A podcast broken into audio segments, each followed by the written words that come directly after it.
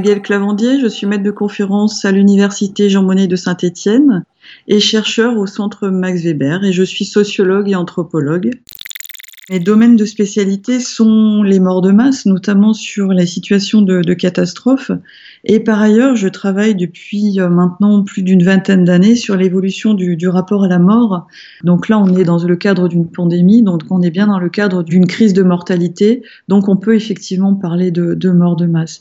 Ce qui fait une mort de masse, c'est aussi la chambre d'écho, qu'elle est reconnue comme telle d'un point de vue sociétal et d'un point de vue euh, social. On le voit notamment sur le décompte des décès euh, tous les soirs et qui sont affichés publiquement. Là, pour le coup, il n'y a aucune ambiguïté sur le fait qu'il s'agisse d'une mort de masse.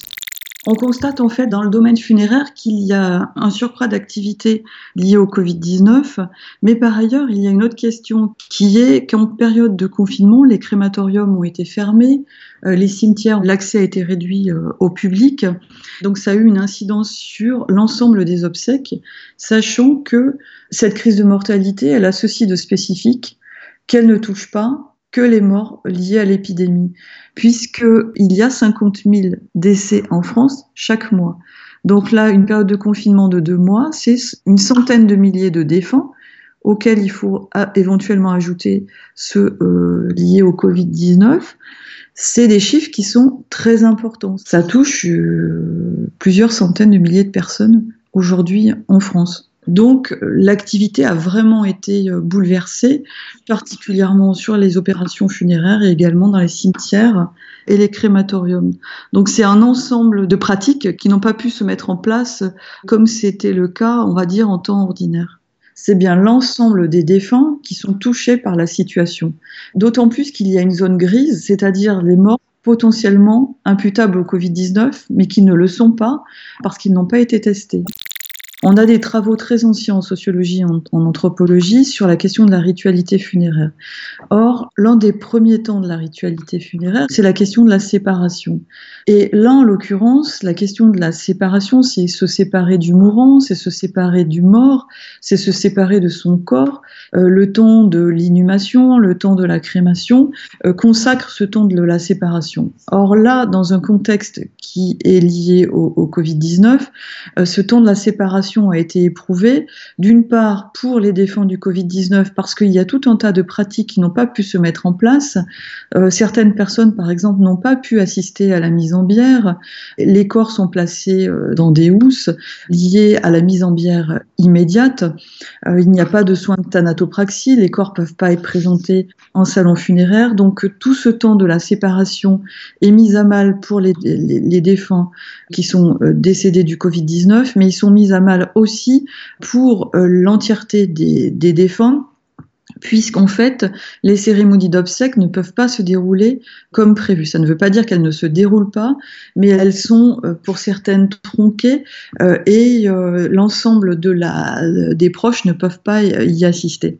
Donc cette ritualité funéraire, elle préfigure le temps du deuil.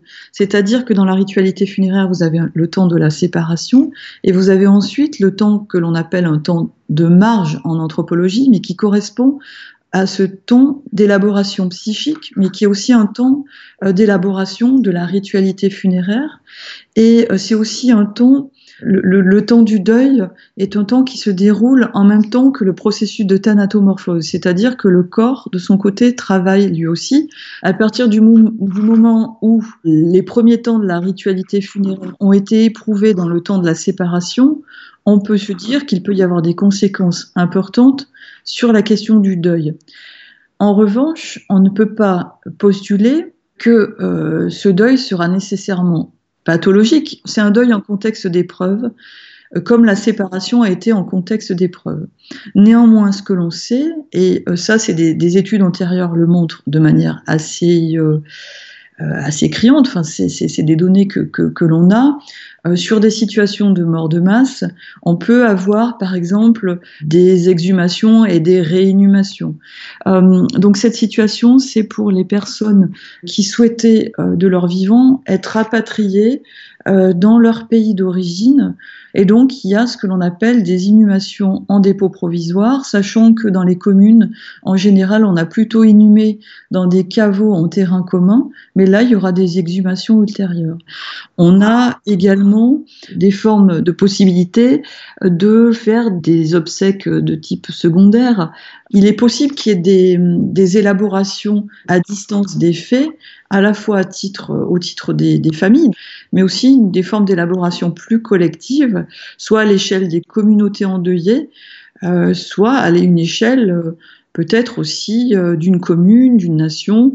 Et donc tout ça va se mettre en place petit à petit et qui permettra peut-être de pallier à la difficulté, les difficultés premières liées à cette séparation compliquée.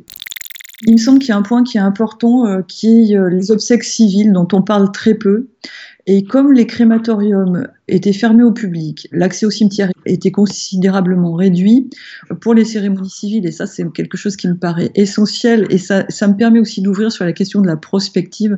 On ne fait pas suffisamment de prospective sur les questions funéraires.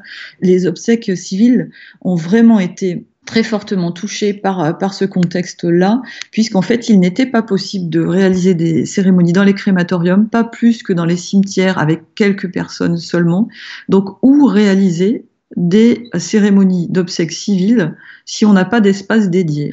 Euh, D'ailleurs, ça permet de, de, revenir sur cette question de la loi sur la liberté des funérailles, qui est une loi ancienne, hein, qui date de 1887. Euh, les dernières volontés sont soit liées au mode de sépulture, inhumation ou crémation, soit à la cérémonie religieuse ou à la cérémonie civile. C'est une question qui est extrêmement importante parce que d'un point de vue réglementaire, le fait d'avoir recours à une cérémonie civile, c'est une obligation légale. Hein. Donc ça, je trouve que c'est une question qui est très intéressante et qui permettrait aussi de réfléchir dans un contexte où il y a une augmentation des cérémonies civiles en France, dans quel lieu peut-on les réaliser comme nous avons été euh, lauréats d'une ANR qui s'intitule Cofunéraire, on est en train de mener actuellement des entretiens avec les différents euh, corps professionnels, mais aussi avec euh, les personnes endeuillées. Ce qui est absolument nécessaire dans un premier temps, c'est d'arriver à recueillir des sources en temps réel, à la fois sur la période de confinement et sur la période qui va suivre, pour ne pas perdre de précieuses données. Puisqu'en fait, on s'est aperçu, et notamment il y a eu un précédent qui est la canicule de 2003, où on a perdu énormément de données euh, parce qu'en fait, d'une part, c'était un événement euh, singulièrement plus, plus rapide, et d'autre part, parce qu'on n'a sans doute pas pris la mesure de l'événement en cours. Il y a eu bien sûr des travaux postérieurs. En fait, il s'avère que euh, sur ces euh, sujets, euh, et on le voit notamment sur les questions relatives aux, catastrophes quand on fait du terrain, il y a des récits qui s'élaborent très rapidement suite à, à, des événements de ce type. Sur ces questions-là, la mémoire se travaille aussi collectivement, s'élabore collectivement, et on est sur des récits ensuite qui ne permettent pas de faire des retours d'expérience notamment. Or là, nous, ce que l'on veut dans un premier temps, ça n'est pas accéder aux récits qui s'élaborent collectivement, mais à des vécus, des témoignages en temps réel euh, des acteurs sur le terrain. Donc ça, c'est quelque chose qui me paraît euh, essentiel. Dans un deuxième temps, bien entendu, on pourra euh, travailler sur ces récits-là, on pourra aussi, mais il est vraiment essentiel de ne pas perdre des données pour pouvoir ensuite les partager, ces données-là, avec des collègues historiens, avec des collègues archéologues. Donc c'est vraiment important d'avoir accès donc à des sources de première main et qui ne sont pas retravaillées.